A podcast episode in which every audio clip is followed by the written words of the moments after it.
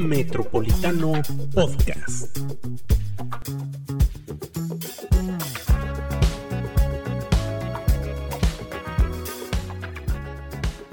Bienvenidos a una nueva emisión de Metropolitano Podcast. Voy a dar la bienvenida con mucho gusto, que ya nos acompaña, está Lisette López Velarde. Lisette, hola, ¿cómo estás? Hola, ¿qué tal? Muchas gracias por escucharnos. María Miranda Franco. Hola, hola, aquí andamos. Y nos acompaña Francisco Romero. Él es director operativo de Romero y Asociados. Si usted no tiene seguro en su carro, eh, si usted necesita una fianza, si usted necesita un seguro de gastos médicos, Romero y Asociados es su opción. Paco, ¿cómo estás? Bienvenido. Muchas gracias. Y además es coordinador de comunicación social de AMASFAC. AMASFAC, la Asociación Mexicana de Agentes de Seguros y de Fianzas, Asociación Civil. Gracias por la invitación, Alan, María, Lisette, gracias. Pues Paco, cuéntanos... Eh, Te voy a interrumpir, Porter, porque yo quisiera preguntarle primero el tema de las fianzas, que ahora sí ya sabemos qué son, ¿no? Pero mucha gente siempre entiende el tema de fianza como alguien que está detenido y tiene que, o sea y, mucha gente cuando, es que necesitas una fianza, ah, pues, que, hice, ¿no? O sea, ¿cómo funciona el tema de las fianzas? Y luego ya vamos a, a lo que te truje, Ching. Sí, Liz, exactamente. Eh, la mayoría de las personas cuando escuchamos el término fianza, eh, y a mí me lo dicen muy seguido, ah, o sea que tu trabajo realmente es sacar a gente que está detenida, etcétera. No necesariamente, eh, no son el único tipo de fianzas, sí son las más conocidas por las... Por, la ciudadanía, pero no las que ustedes más... No, nosotros más bien nos dedicamos a lo que es la fianza administrativa. Es eh, un asunto muy parecido, o, más bien es una garantía que alguien ofrece, eh, precisamente que va a avalar cierto trabajo que desempeña. Los profesionistas es muy común eh, los constructores, los proveedores de gobierno, las comercializadoras, todas las compras que hace el gobierno o las contrataciones, sobre todo importantes de ciertos montos, llevan de por medio una fianza que va a garantizar al mismo gobierno que esa persona va a cumplir a cabalidad con el contrato. Por ejemplo, en una obra, ¿cómo funciona una fianza en una obra? Sí, mira, tú sabes que la obra pública, por ejemplo, pues se manejan cantidades fuertes para desde hacer un puente, mm, pavimentar una calle, etc.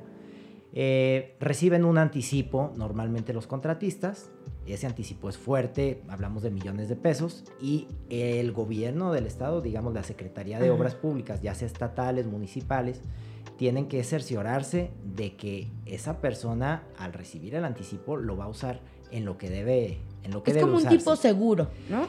por así decir, o sea, se asegura la obra y, el gobierno tiene la seguridad de que... De que la van a hacer. De que la van a hacer y si no, entonces la fianza tiene que entrarle al quite. Exactamente, desde ese punto de vista es para dar una certeza de un cumplimiento, es, para, para no dejar cabos sueltos y decir el, el, gobierno, bueno, finalmente es mi responsabilidad hacer buen uso de los recursos, eh, voy a entregar este dinero, pero necesito a alguien que lo respalde, o sea, es un respaldo realmente.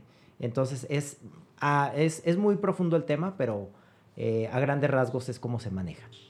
Ahora sí, perdón la interrupción. ¿Han tenido que pagar alguna alguna fianza, alguno de estos montos por alguien que no haya cumplido con su contrato y eh, que pues hayan tenido que meterle? Sí, normalmente, eh, recientemente han sido montos pequeños, pero en el pasado sí hubo por ahí algunas personas que era una, con una constructora digamos, de fuera, de, otro estado, ya hace años, ¿eh? Y que sí, prácticamente le depositaron el... eso no fue con gobierno, fue entre particulares. Eh, se iba a desarrollar un fraccionamiento. Y pidieron fianza también. Sí, se le depositó un anticipo a estas personas, pero la verdad es que eh, yo pienso que ya andaban pues, mal económicamente, lo agarraron y tal cual al siguiente día bajaron la cortina y no volvieron a... o sea, en cuanto les dieron el anticipo se desaparecieron. Sí, sí, sí, sí, sí, realmente dos, tres días. Y, hay que Oye, ¿y qué, pasa ahí? Porque, o sea, ustedes responden, ¿no? Eh, dicen, bueno, pues aquí está la lana a quien contrató y ya no le cumplieron. Claro pero pues, son cantidades enormes, muy, grandes. Mira, nosotros como despacho somos intermediarios. Detrás de nosotros está una compañía que tiene calificaciones este, financieras pues muy, muy elevadas, o sea, tiene toda la solvencia del mundo y eh, están, digamos, pues a lo mejor acostumbrados a eso, deben de tener... Sí, y preparados, obviamente, porque preparados. Pues, obviamente eh, siempre existe la posibilidad del incumplimiento y por eso hay una fianza. Exactamente, y tienen aparte su, su departamento jurídico y de cobranza y que se encarga de darle seguimiento a todo eso. Nosotros como agentes nada más lo que nos toca es eh, cuidar lo más posible de estar entregando una fianza. Es muy parecido a un crédito, los tenemos que investigar eh, técnicamente, si son capaces de, cumplir, moralmente, como han quedado en sus anteriores trabajos, y financieramente, o sea, si, si tienen, como dicen, el pico y la pala de perdido para, y, efectivamente se dedican a eso, etcétera. ¿Y les ha pasado que eh, han rechazado así clientes, o sea que no. Sí, como no, nos, nos, pasa muy seguido que llegan este, solicitando alguna fianza y al estudiarlos, pues realmente no pasan todos los, los perfiles, ¿no? Los, los filtros. Uno de ellos incluso es el buro de crédito, ese es un tema importante. Porque a veces no, revis no, no acostumbramos revisar ni como personas físicas ni en las empresas y resulta que ahí hay algún detalle y nosotros ni enterados, ¿no? Entonces sí, todos esos puntos se tienen que ver. Paco, además de este tema de las fianzas, como miembro de Amasfac, hace poco te vimos ahí presentando la, la semana de la previsión. Y hablaban de todo un tema de por qué habría la gente, por qué tendríamos que estar preparados para ciertas eventualidades, eh, contar con seguros de, de vida, seguros de gastos médicos. Pues cuéntanos un poquito cómo les fue en esta semana de la, de la previsión.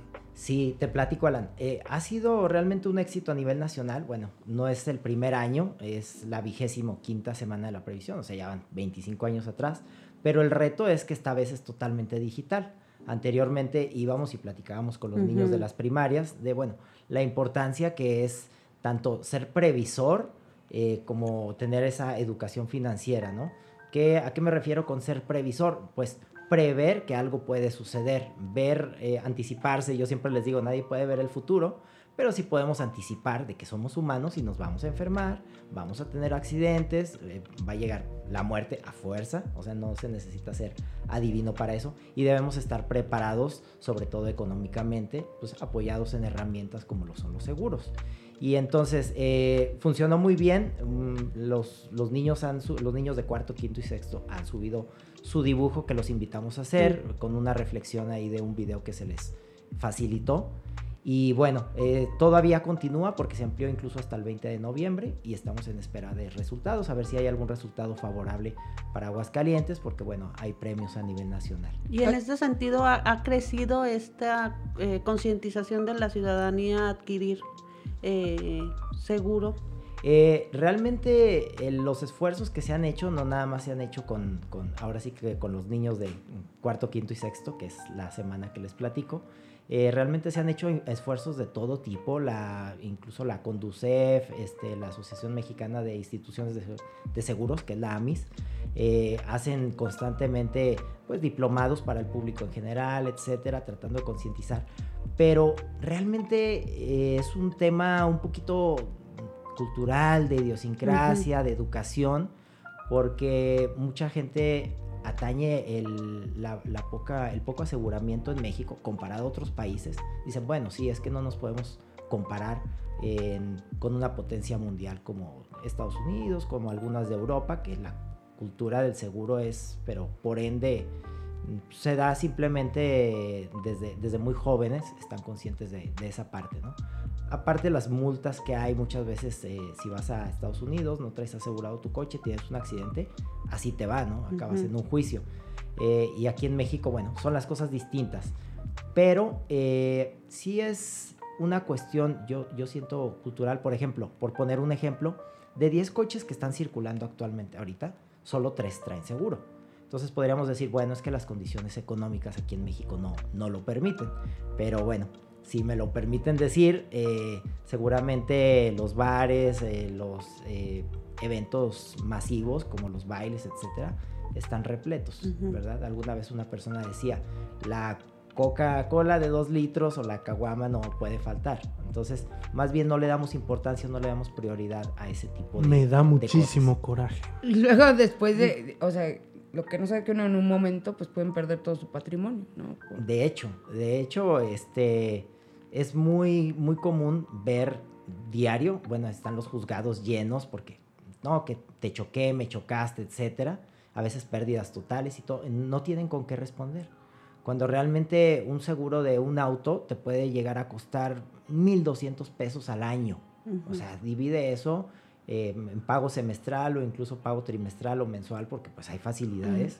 Pues es una nada. Eso te lo gastas, la verdad, en un fin de semana muchas veces o en, en cualquier cosa, ¿no? Oye, porque y el tema de el COVID y los seguros de gastos médicos. Sí, Este, no. ¿Habían hecho alguna ah, evaluación hace un año, me parece, fue? O, Eh, no, se está haciendo constantemente. Ah. Eh, de hecho, la más reciente son cifras al 30 de septiembre. Por aquí traigo A ver, algo. platícanos, ¿cómo, ¿cómo han funcionado? Ajá. ¿Ha habido quejas o no ha habido quejas? ¿Los hospitales se han manchado o no se han manchado? Sí, claro, definitivamente. eh, no estaba nadie preparado para atender de pronto esta contingencia, esta pandemia, a tal grado que sí eh, empezó a haber mucha información eh, al mismo tiempo contradictoria, ¿no? Sobre todo cuando empezó esto. Ya ahorita digamos que se ha estabilizado.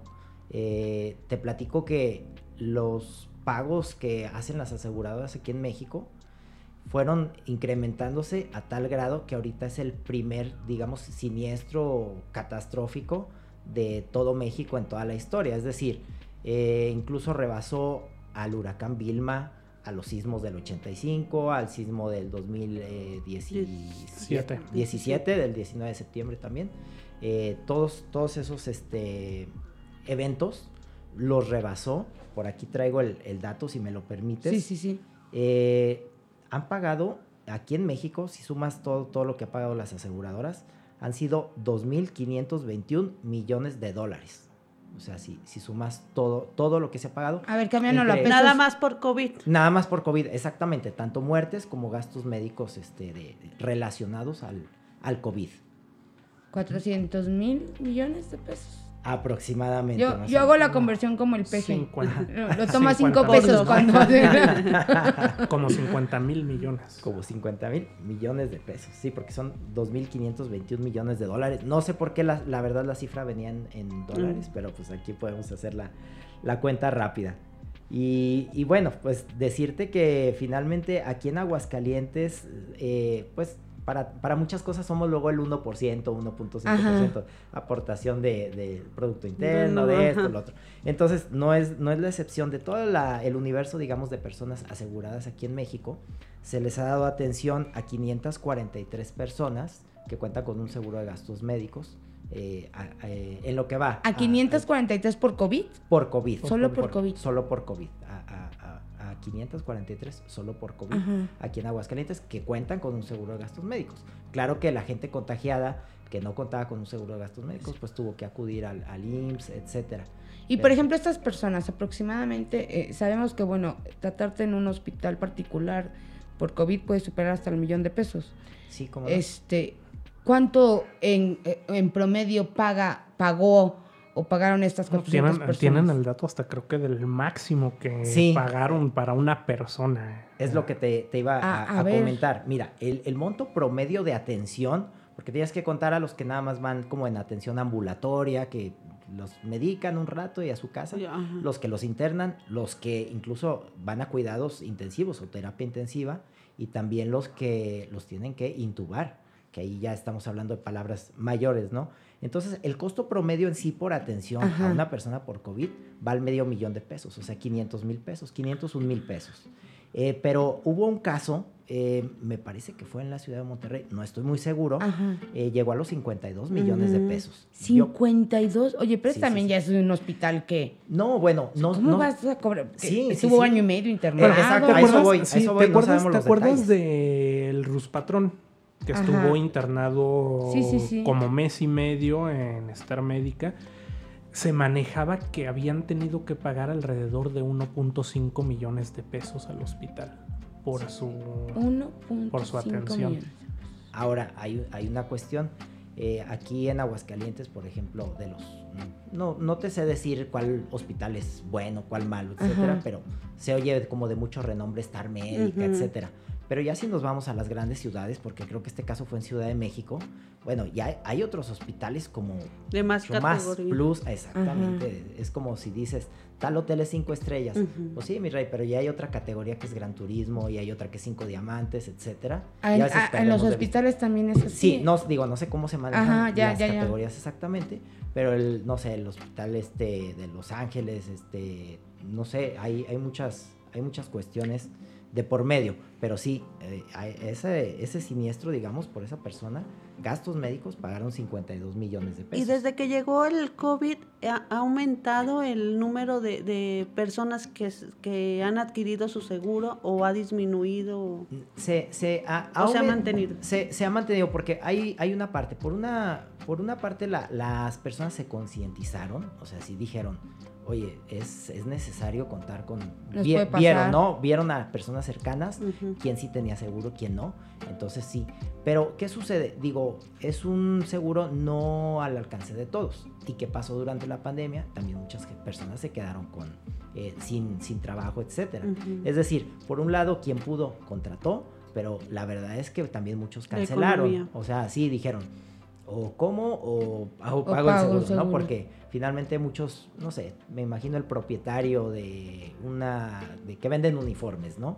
Pues qué pasó, se vino para abajo la industria porque el- no hubo escuelas, este, las papelerías, pues muchos giros, los giros restauranteros, Ajá. todo con la pandemia. Entonces esas personas que tenían eh, ese presupuesto, digamos, ya Asignado. asignado para ese tipo de, de compras o inversiones, pues lo tuvieron que dejar a un lado y ponerlo en stand-by. Muchas- hubo muchas cancelaciones. Igual en los seguros de autos. O sea, en home office todo el mundo dice mi coche en la cochera, entonces pues llamaban y cancelaban el seguro. Entonces por se, se mantuvo más o menos, por un lado hubo más contrataciones, pero por el otro también más, más cancelaciones. Aquí traigo, por ejemplo, ahorita volviendo al tema Ajá. del costo promedio, eh, si te llegan a internar por COVID, bueno, ya lo dije, más o menos 500 mil pesos, Ujú. pero ya si requieres a la, eh, pasar a la unidad de cuidados intensivos, estamos hablando de 1.200.000, eh, ahorita mencionaba ese dato Porter, y ya si, si te intuban, estamos hablando de 3 millones y medio. Costo promedio, o sea, puede quedar más abajo, Ajá. puede quedar más arriba. Todos estos son O sea, cálculos. un entubado son 3 millones, una cuenta de un Sí, entubado. sí, sí, sí. Todos estos son cálculos eh, de todas las aseguradoras de México, de todos los hospitales. O sea, es un, es un Es un promedio, promedio. digamos. Ajá, nacional. Que esto, estos datos los genera la AMIS, que es la Asociación Mexicana de Instituciones de Seguros, la que agrupa, digamos, a todas las aseguradoras o a las más importantes. Entonces, sí, ese es el... Y, y ahorita lo que hablamos de que si la gente adquirió o no adquirió, eh, pues como está la economía también no son, no son seguros económicos, es la verdad, porque los montos que, que consideran y las coberturas son muy, muy amplias y son seguros que te cubren 50 millones, 80 millones, 100 millones de pesos, prácticamente casi ilimitados. Por ejemplo, a ese... Sí, imagínate ese caso de 52 millones de su atención, pues debía tener una buena póliza. ¿no? Exactamente, exacamente. Ojalá. Sí, sí, Sí. no, sí, sí, sí. Sí, porque es lo sí, que no, no, cubrió, son lo los datos de cubrió que Ah, de los que aseguradora. de lo, de lo Ajá. más alto que, que cubrió una sí. aseguradora Ok. por seguro de gastos al, médicos. son- al- al 30 de septiembre las 52 cifras. Las, al 30 de septiembre las cifras. Y muchas veces la pregunta del millón, así como que, bueno, ¿y cuánto me cuesta un, un seguro de gastos médicos? Lo que pasa es que es muy variable. Lo que sí les puedo decir que entre más joven es la persona, es más económico. ¿Por qué? Ujú. Porque eres una persona más sana. pues, De, ¿Y de por entrada. qué el mío está tan caro? Porque usas moto, porque fumas. Ah, no, no Ah, fumas, no, ¿verdad? no, no, no, no, Tomas poquito. Tomas, tomas un poquito. Mira, pero traigo Pero un- ese poquito ya te aumentó el seguro. Sí, depende de muchas cosas. También te puedo decir que eh, en las mujeres es más, un poco más costoso el seguro. Eh, las enfermedades luego que eh, inherentes a la mujer, ¿no? Sí. Eh, te puedo dar así un dato más o menos. Eh, un seguro para una persona, una mujer de entre Ajá. 30 y 40 años de edad anda en un rango desde los 18 mil a los 40 mil pesos. Puede depende de la suma asegurada que elijas, Ajá. etcétera. Pero más o menos, digamos, cerrando números, entre 20 y 40 mil pesos. Eh, para un hombre anda entre 11 mil y 32 mil Ah. pesos. O sea, sí varía. Ah, Estamos hablando, Hasta en eso salimos fregados. estamos hablando de personas entre 30 y 40 años. Si nos vamos eh, una década más Ajá. arriba, personas de entre 50 y 60 años, ya estamos eh, hablando de un rango entre los 27 mil y 54 mil pesos Anual. anual para una mujer y para un hombre de los 24 mil a los 50 mil pesos. Eh, son aproximados, ¿no? Son datos así muy Ya. aproximados, ya. Se tendría que ver en lo particular a cada. Sí, de repente puede, puede parecer caro, ¿no? Pero si de pronto llegas al hospital y tu cuenta es de 52 millones, Pues, qué, no. qué bueno que pagué mi seguro de 50 mil pesos, ¿no? Y, Oye. y- y hay un deducible, como en, como en los autos y un Sí, coaseguro, sí. y etcétera. Pero o sea, si esa persona de que su cuenta fue de 52 millones de pesos y la libró, porque aquí están las estadísticas, ¿no? ahí topó. eh, aparte, eh, a lo mejor él, él tuvo que pagar adicional a lo que le costó su póliza de seguro, a lo mejor eh, 50 mil pesos, pero que comparas o sea, Con 52 con millones de 52 pesos, millones de claro. pesos. Oye, Paco, pues eh, antes de que, de que terminemos con la entrevista, yo quisiera que diera los teléfonos a donde se pueden contactar si alguien está interesado en un seguro o fianza en Claro. Romero de Asociados. Claro que sí, tenemos dos líneas, es el 449-912-7814 y la otra línea es 449-914-0381.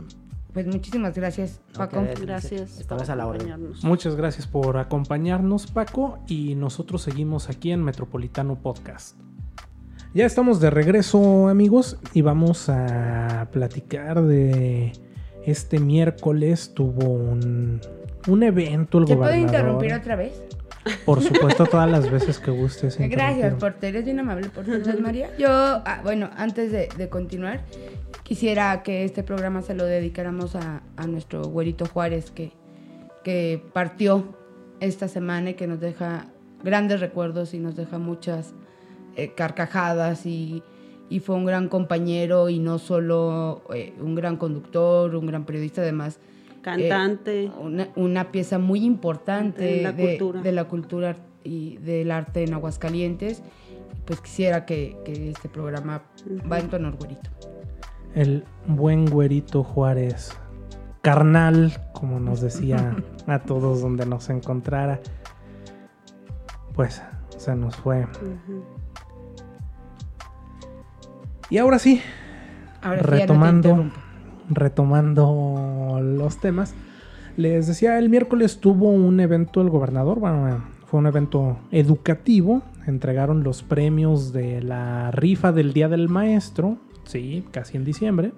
Pero bueno, ya tienen sus premios los ganadores. Se cuajaron los profes por ahí. Creo que regalaron 33 carros, sí, son- tablets, más de Bueno, pero 800 siempre han regalos. rifado carros, ¿no? No, pero ahora fueron más porque Ah. fue el recurso que era para las festividades. Ajá. Todo lo o sea, pues invirtieron ahora en no los... trajeron grupos. Ah, Ah, todo. yo creo que eso Ya, está mejor, sí. ¿eh? Lo- muchos Sí. maestros estaban diciendo que preferían eso a Sí, sus me imagino magnos que, eventos. sí, me imagino Sí, que los maestros que ganaron carro prefieren el, Claro. que les rifen carros que tener un baile. No, pero también Los que no son- muchos los van que no solo son por la maestros, rifa. Y los ahora que- ya se hizo. Los que no son maestros y siempre están formados con boletito de maestro ahí para entrar a la, Ah, no, sí, eso al sí foro de las estrellas al baile. Eso sí extrañaron porque eso seguro no les tocó boletito para ver si se ganaban un carro.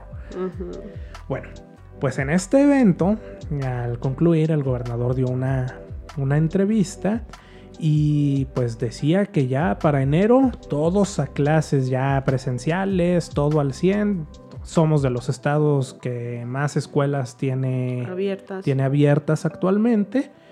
Y bueno, una gran coincidencia, ¿no? Porque por fin se ponen de acuerdo el Gober y nuestro cabecita de algodón. Pareciera, que, justo en esta semana también dijo que ya no días. hay. Pero además lo repitió en dos de sus mañaneras. Bueno, ya ven que casi no le gusta repetir. Lo que No, dice casi nada.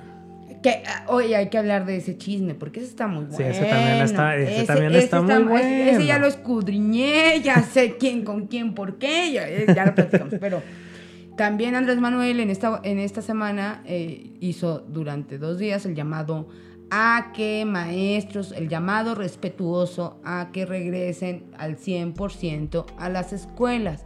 Y bueno, he de decir que ya lo hemos platicado aquí, yo era un tanto escéptica en torno a eso, porque pues por lo menos hace unos meses sí veíamos niños este, que estaban internados, pero creo que yo sí creí que se iba a elevar muchísimo, la verdad, el, el- el contagiadero, si los niños regresaban a clases, sí, sí lo creía, y pues no, al parecer no ha pasado, no ha sido un factor realmente de, de riesgo el regreso a las clases y las estadísticas. Y aparte dicen es, es necesario. También ya decían las autoridades educativas que los niños siguen con muchos problemas emocionales, además de los académicos, y pues si no regresan, pues esto se va a ir alargando.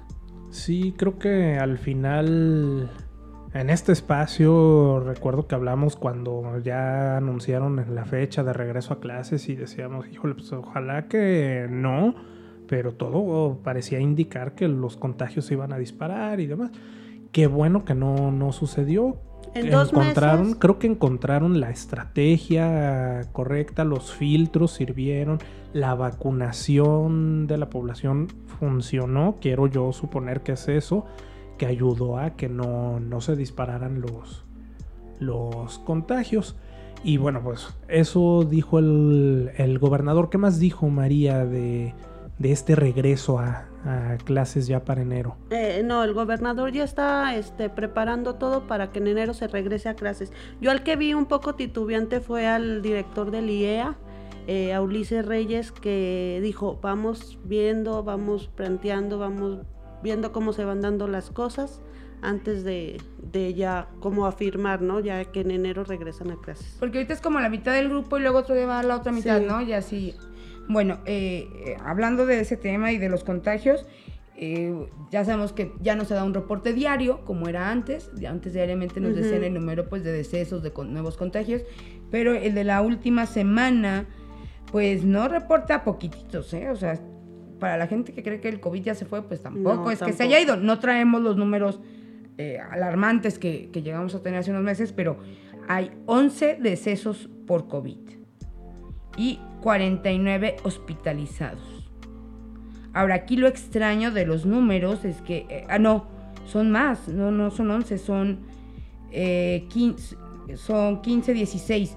11 de ellos, de los 16 fallecidos, en una semana, 11 no tenían vacuna. Lo que a pesar de las dudas que se ha originado en los, con, con el tema de las vacunas, y lo hemos visto también en otros países, la mayoría de las personas que están muriendo ahora por COVID Son o que están no vacunadas. hospitalizadas son las no vacunadas. De ahí solo una persona tenía el esquema completo, el esquema incompleto y cuatro esquema completo. Entonces siguen siendo más las personas sin vacunar que, que pues están falleciendo de COVID o que están hospitalizadas. Hay en este momento eh, 49 hospitalizados sin vacunar, dos hospitalizados con esquema incompleto y nueve con esquema completo.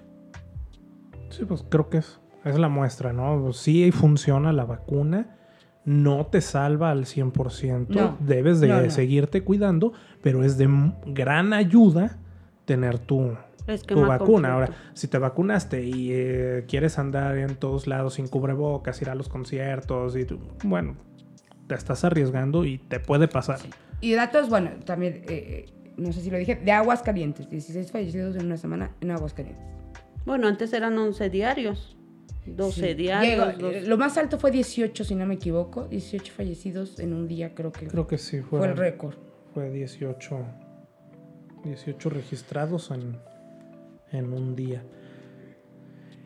Vamos con el Santiago Nieto. Cuéntanos, Oigan, porque... ¿Te Yo- invitaron? Tienen que saber que yo no es que me sepa el chisme porque fui. No. ¿No te invitaron? ¿A la no, boda? No, no me invitaron a la boda, no. Pero yo cubro las mañaneras puntualmente. Ah, pensé que las bodas. Todas las mañanas, las mañaneras. Entonces, pues resulta que don Santiago Nieto, ¿verdad? El que de- da, da el cargo, porque es muy largo y... Eh, Ah, Santiago perfecto. Nieto, el hoy ex titular de la Unidad de Inteligencia Financiera de la Secretaría de Hacienda y Crédito Público. Ok.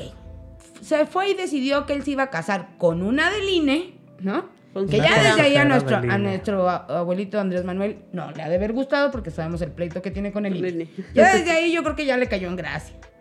Yo creo, sí, es una especulación, ¿no? Bueno, pues que se iba a casar, pero en Guatemala. Entonces, pues hasta ahí, ¿no? Empezaron, sí, dos, tres, ah, qué fifi, se va a ir a casar a Guatemala. No hagan ningún comentario por de los que estoy segura que vas a hacer. Bueno, Es muy bonito Guatemala.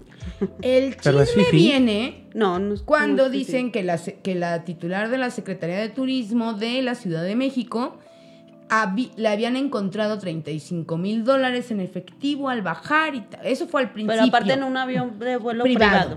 Eso fue al principio, decían que ella había contratado un vuelo privado, que se lo habían pagado los proveedores o algo. A- ese fue como el primer chisme. Entonces ella ya sale a aclarar, y ya con evidencias, de, además de las autoridades guatemaltecas, que no, no fue a ella. Sí viajó en un vuelo privado, pero fue invitada por el director del Universal. O sea, eso es...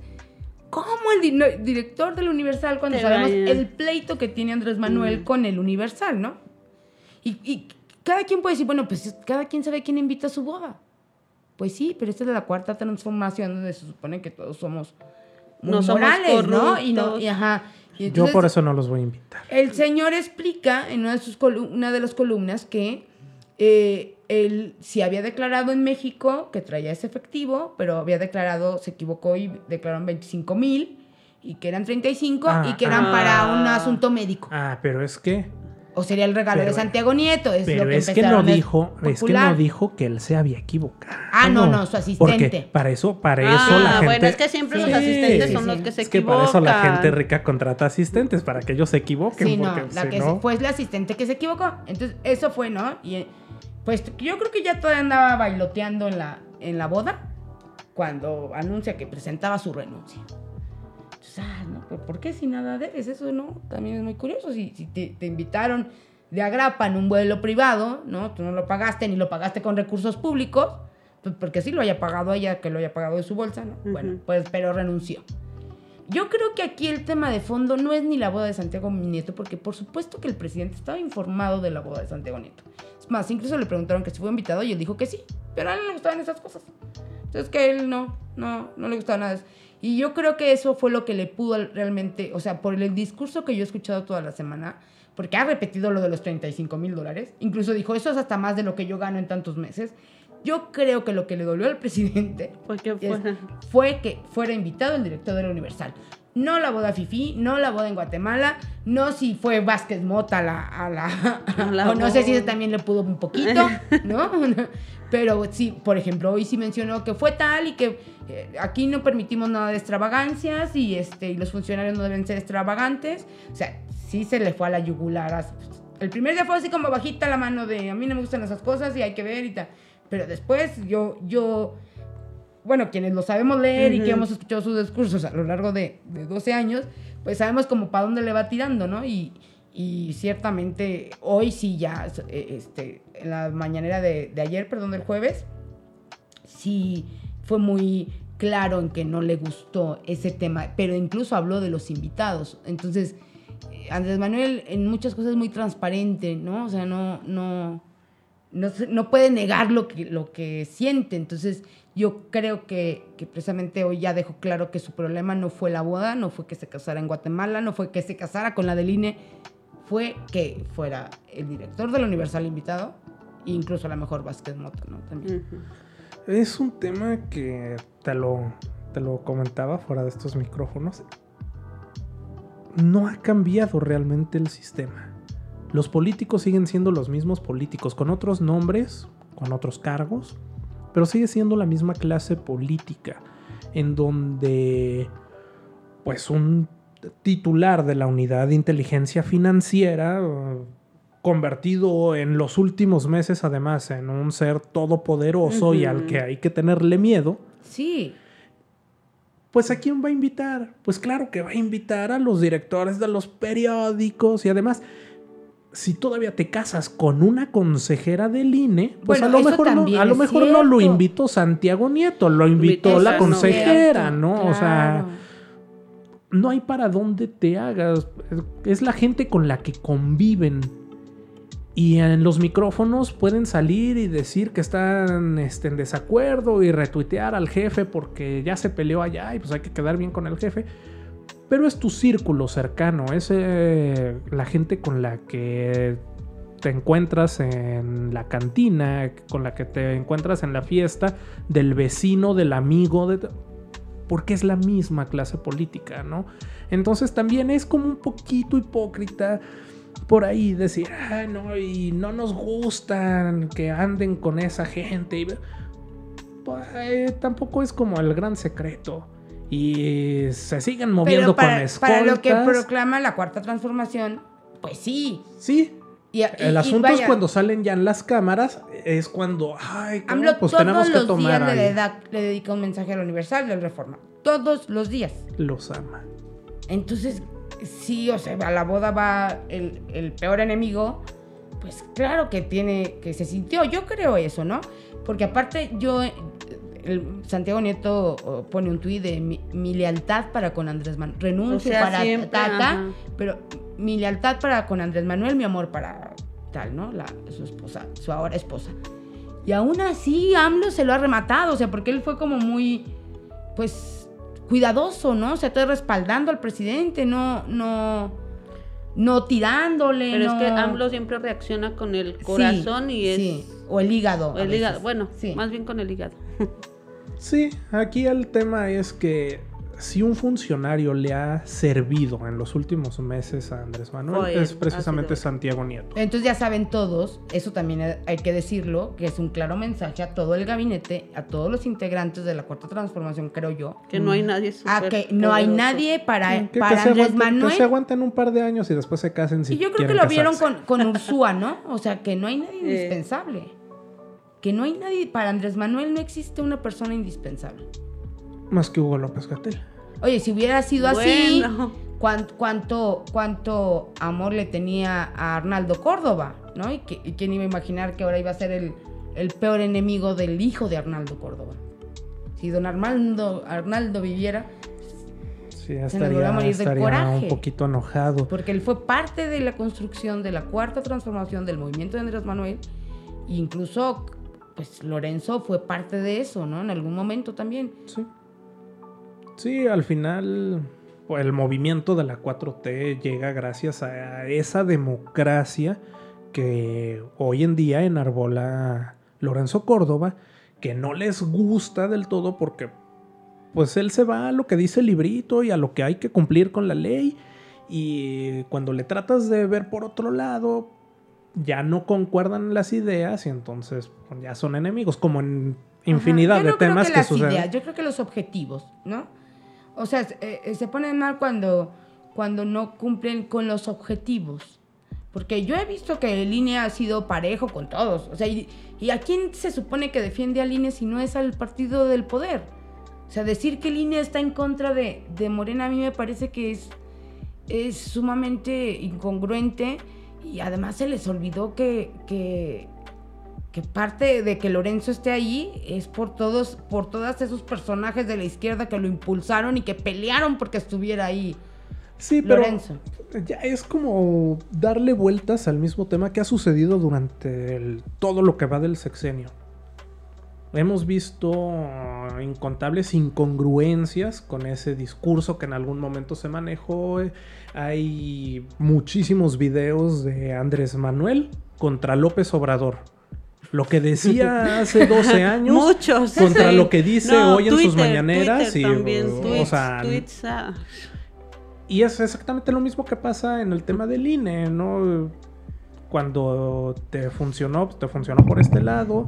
Y cuando ya no estuvieron de acuerdo en el mismo sentido, entonces ahora es lo peor que le pudo pasar a México. Y no entienden, y son los neoliberales, y quieren regresar a lo que teníamos. Y, y al final, la gente es la que va a decidir eh, al final del sexenio. Y vamos Sí. a ver. Y si hablamos de alguna trampa del INE muy fuerte, que no era el INE, era el IFE, pues fue la caída del sistema. ¿Y de quién fue la caída del sistema? Es que también es como... Al ¿con qué abuelito boca, no? Bartlett no lo tocamos. Porque, porque ahorita decías de que los intocables y no sé Ajá. qué. No, no, no hay. Yo ya no sea, creo que haya intocables. Después de lo de Santiago Nieto, yo ya creo que todos tienen ya... Lo que hizo Muy Santiago amarraditos. Nieto fue eh, un granito contra los temas de Bartlett, por ejemplo. Y el señor no lo van a mover de la CFE. Llueve, truene o relampague. Lo único que le podría pasar y que no, por supuesto, no le deseamos a nadie, eh, si el señor se va, entonces a lo mejor ya este se ahorra el tenerlo que mover Andrés Manuel, pero no, eso no sucedería. Y ya nos está comiendo el tiempo porque llegó Tenemos nuestro, nuestro invitado, pero nada más quería Un terminar invitadito. quería terminar con el tema porque ya que tocamos a la unidad de inteligencia financiera, bueno, renuncia Santiago Nieto después de, de su boda. Ajá.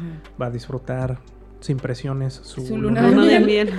Pues no, Y- porque tiene que regresar a la entrega de recepción. O sea, hasta eso se lo. Y nombran ¿Cuatrapió? a Pablo Gómez, un personaje de izquierda de muchos años, leal a la cuarta transformación, a Andrés Manuel, comparte las ideas, que me parece que entonces ya deja ver este asunto que denunciaban los panistas y decían es que la unidad de inteligencia financiera se está utilizando con tintes políticos. Bueno, es un señor mucho más político que técnico, contrario al tema de Santiago Nieto, que era mucho más técnico. Y entonces, ahora sí que se cuide Ricardo Anaya. Porque si no le iban a encontrar por lo técnico, le van a encontrar por, Por lo político, político. y su audiencia es en enero. Así Sí, pero que... se la retrasaron mucho, la están haciendo muy cardíaca. Pues es que imagínate que si eh, lo metían, a- le dictaban prisión ahorita en su audiencia, todavía falta mucho para la elección. Ah, ya no es un tema ya. fresquecito para la elección, Muy entonces pues, nos está esperando el invitado. ya no hay que hacerlo esperar, viene de muy lejos. Muy, muy lejos. eh, De El un- Polo Norte. No, viene, viene de un reino muy, muy lejano. Si usted entendió la referencia. Ya se nos está ahogando. vamos a, a hacer una pausa para que pase nuestro invitado. Seguimos en Metropolitano Podcast. Ya estamos de vuelta, amigos, y tenemos ahora a una personita muy chiquita. Que me amas.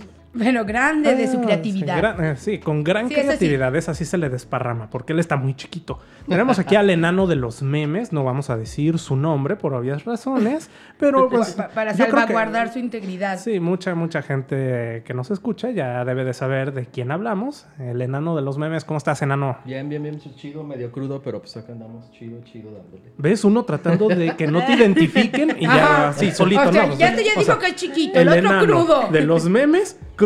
Ya, ese que en el que están pensando, él es. Eso mero. María, ¿ya conocías a los memes del enano? Los memes sí. Al enano no. Yeah, tarán. ¿Ves? Pues sí, no, no, no te perdías de nada. Enano, platícanos, ¿cuándo hiciste tu primer meme? Uy, mi primer meme yo creo fue... Cuando nació. Eh, mi papá, mi papá. mi papá le hizo un meme y me voy de ahí salí. Lo, estuve, lo, estuve, lo estuve preparando No desde a, hace no, rato. no es por dar datos, pero este se la pasaba poniendo memes de que su mamá lo abandonó, su papá lo había abandonado y no es cierto. No, están separados, están separados. Nada más. Y de ahí empezó, pues no sé, mi primer meme surgió porque unos amigos me- que son diseñadores gráficos Este sirve para que no Mira, eh, sí, sí, lo que Ah, no, pasa es que hay, eh, lo que pasa es que hay gente que se dedica a hacer memes y pues no sabe hablar en un micrófono. Le tienes que apuntar, apúntale ya al micrófono, ahí hablas. Tu sí. boca derecha. Sí, deja- déjate hago un meme. Ahorita que termino su Salud. jugo de naranja. Ah, qué rico jugo. Un gaitero- A ver, cuéntanos cómo cebada. empezaste en los memes. Pues porque unos amigos diseñadores gráficos. ¿Y eh, cuándo? ¿Cuándo fue eso? Hace como siete años, yo creo. Tengo unos amigos que son diseñadores gráficos y nos carreteábamos siempre en, pues en, en el Facebook, no había WhatsApp ni nada de eso. Y siempre me hacían un meme. Y pues pegaban bien chido entre todos los que nos juntábamos. Entonces yo no sabía ni hacer memes, pero... Porque ahí donde lo ven, él estudió una licenciatura. Sí, hasta eso. Para dedicarse Hasta a eso hacer sí. memes, pero él estudió una Bueno, donde lo licenciatura. escuchan. No donde digas, lo no, escuchan. no digas cuál, porque qué quemón. No, no, no, no, no. La, de- la de- la Universidad Color Bonais. Nada más esa. Bueno, y luego, Y pues me, lo- me hacían de carreta, ¿no? Los memes y yo pues me enseñé con aplicaciones, con un iPad que tenía en aquel tiempo. Y así fue. ah, es que niño de bosques. Y así fue. Y así fue como empecé en los memes. Y mira quién iba a pensar y terminé. Y ahora por lo menos eres el, me- el memero más conocido de Aguascalientes. Pues quién sabe, la verdad. Sí, varios. Hoy tengo varios amigos. Ah, sí, ya, ya te están haciendo competencia. Sí, sí tengo varios ¿Y, amigos y muy el, buenos. el meme más exitoso que has tenido? Pues, ¿cuál sería? Pues es que. sí, Saludos, Margarito. Ah, no, no, el, no, el de un compa. ¿Qué quiere decir que- el de un compa, que el enanito para todos tiene. ¿no? A, a todos les ha tocado alguna vez, este, por eso salvaguardamos integridad, porque Pues- no es que uno, uno le traiga ganas, sino Pues todos. yo creo los más exitosos han sido los de. pues, en campañas, pero ya desde años atrás. Ya. ¿Se puede decir cuál es tu primer, cuál fue tu primera página o no se puede? Sí, sí se puede decir. Mi primera página fue La Memería. Muy buena página. Ahí sigue, por ahí anda todavía. Muy, muy famosa. ¿De qué vive un memero, enano? Pues no, pues sí, tienes un trabajo. memes. Sí, en Ah, tú parte sí. tienes un trabajo, tú trabajas. ¿A quién quieres Trabajaba, trabajaba en otra cosa de algo normal, pero algo normal. O sea, sí entiendes que no es normal que le digas a tu mamá, me pagaste una licenciatura y soy memero. Ah, pero pues no me quejo, o sea, sí, Ya. sí, sí me va bien. Sí tenía un trabajo, pues, decente. pero pues acá con los memes y con páginas, sí, te va chido. Que, que mucha gente no sabe, pero no sé si sea tu caso. eh, muchos de los memeros de lo que se dedican es precisamente a crecer sus páginas y venderlas. Así es. O sea, ese, ese ¿Tú las es vendes, su- enano? Sí, pues, O las prestas. para todo el cliente. Sí, sí. Si sale un sallo, digo un gallo, pues sí, se la, se la, se la vende. Pero tú has hecho eso, o sea, ve- vender las, las Sí. páginas. O sea, explotan su creatividad haciendo grandes las páginas y esas páginas luego pueden ser pues de empresas o de otras cosas. Sí, pues sí he vendido varias aquí. en- y pues nada más, como unas cinco yo creo. Cuatro o cinco. Si tuvieras que decirle a quien nos está escuchando cómo hacer un meme, ¿cómo lo dirías? ¿Cuáles son las instrucciones para hacer un meme? Ah, pues algo fácil, o sea, no necesitas a veces una computadora, nada más creatividad, que bajes una aplicación y que te agarres del tema que está de moda. Ya sea una desgracia, algo chistoso, eh, y siempre tener sarcasmo y, y pues humor negro.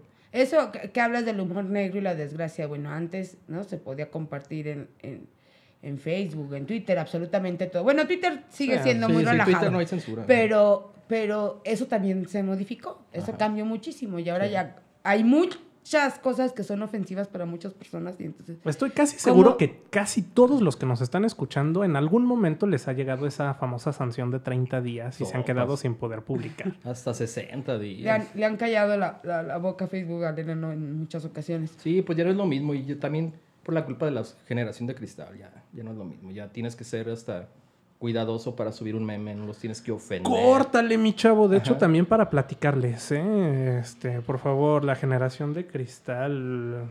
Tú que eres generación de, no sé, pero Millennial. por favor, respeta a la generación de cristal.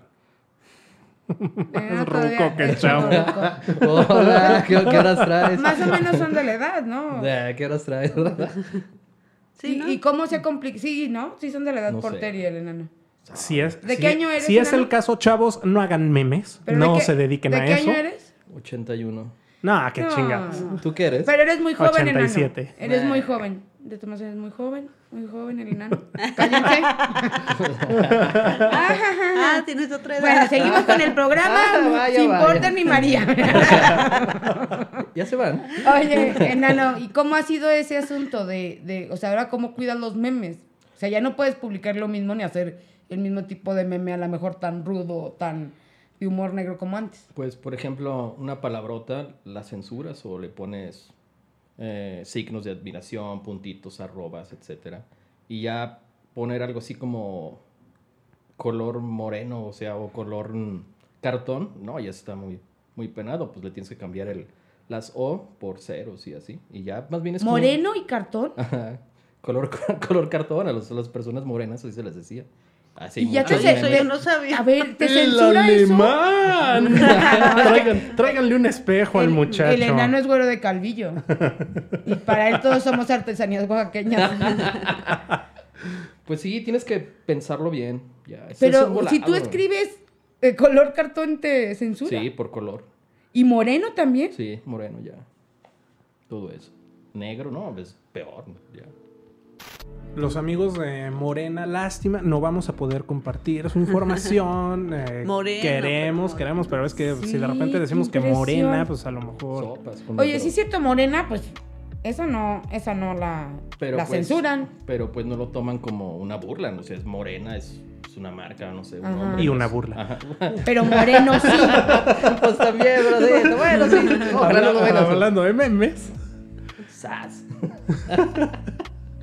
¿Y en qué momento decidiste dejar tu trabajo decente y dedicarte al 100% a, a tus memes? Porque pues sí es bien pagado y tanto para publicidad, para, no sé, negocios, campañas, sí es pues bien pagado y vale la pena de verdad. Y es algo, imagínate, ¿qué trabajas? Hago memes, hasta la gente se burla. No, es que neta eso hago. en ese trabajo, no, güey, no, que hago memes. y así es. Oye, ¿y, qué- tu mamá qué te dice cuando le dices, pues ya ahora me dedico a hacer memes? Yo creo pues quiere que le pague todo lo que le invirtió en la carrera. Pero pues también de ahí saca su, su tajada, mi jefita. No, no, no, no creo que se queje. ¿Te das de cuenta que pagaste la de diseño gráfico? Ah, haz de No cuenta, pasa dice. ah, Haz de cuenta. Ay, no. Y entonces decides ya no tener un trabajo decente y dedicarte. No, pues sí, espero que sí, porque no, no, no creo que los memes sean para siempre. El internet no es para siempre. ¿Y tu creatividad será que esa no sea para siempre? También.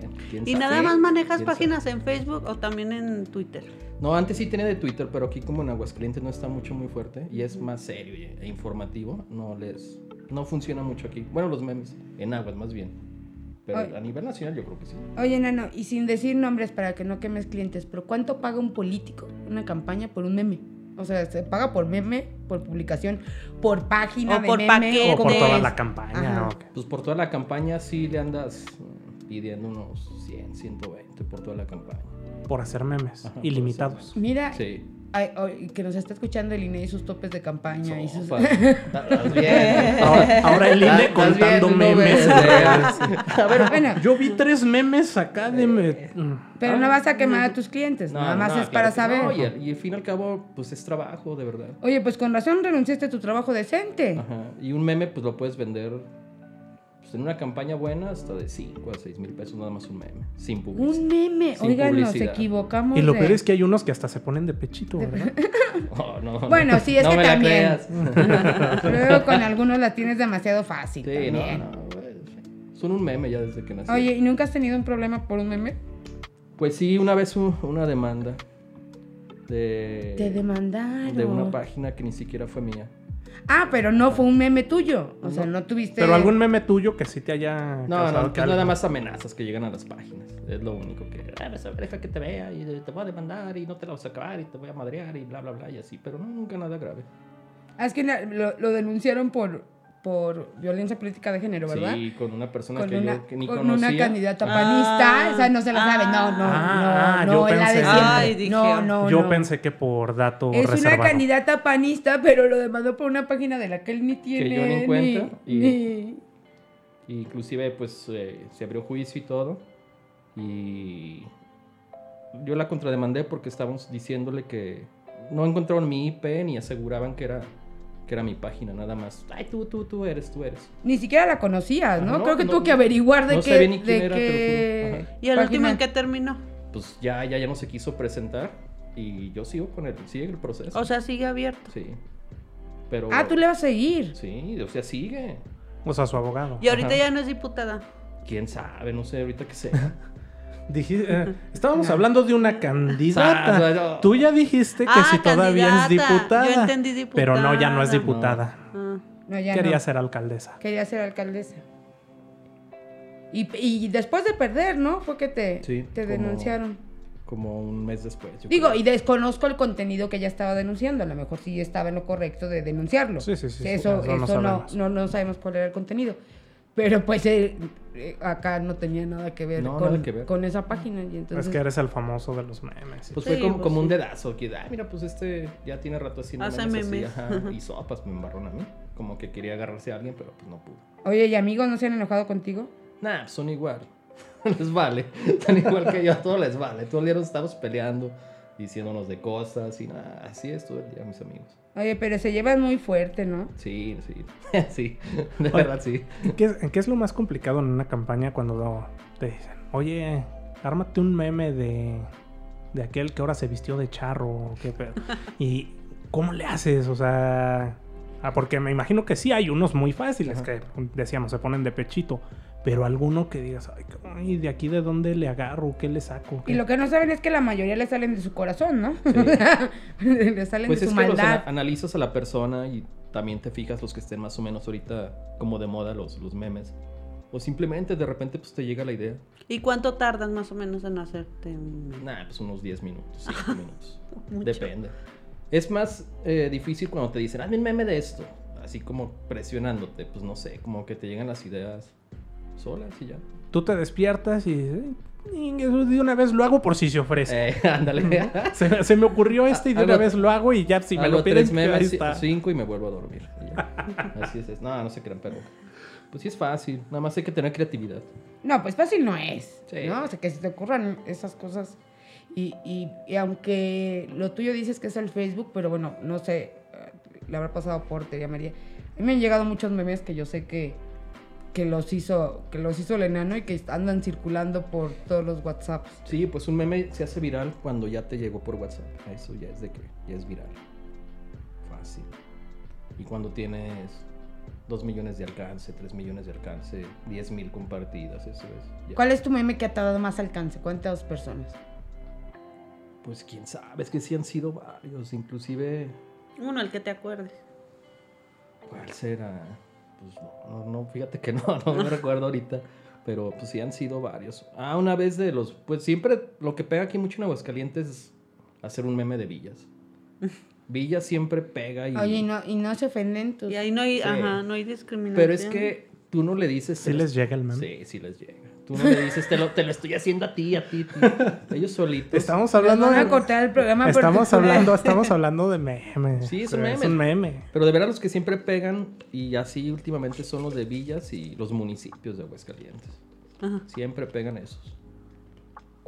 Es Muy que pe- pegan más cuando se ofenden, Ajá, ¿no? sí, o sí. sea, a lo mejor el meme no era tan bueno, pero es que ellos solitos cuando se sienten ofendidos y reclaman y quieren, ahí es donde Es que la misma gente, ellos mismos lo hacen viral.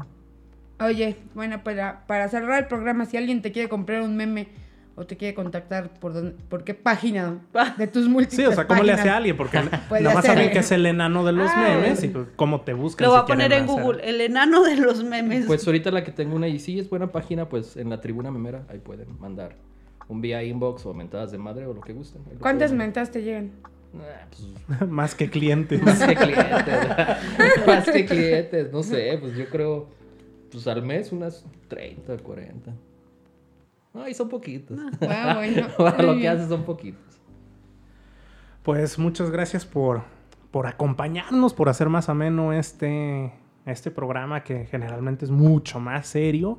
Y bueno, ahora el le, tema de los memes. ahora le pusimos un poquito de diversión con los memes del enano y, con el cheves, enano y mismo. saquen las cheves, pues. Pues nada más vine por eso. no se crean. A- Aquí no tenemos como frutas y verduras, todo con medida, nada con exceso. Llegamos al final de nuestro programa. Muchas gracias por acompañarnos y nos escuchamos la próxima semana. Adiós. Adiós. María, tienes que Bye, estar- bye. Metropolitano Podcast.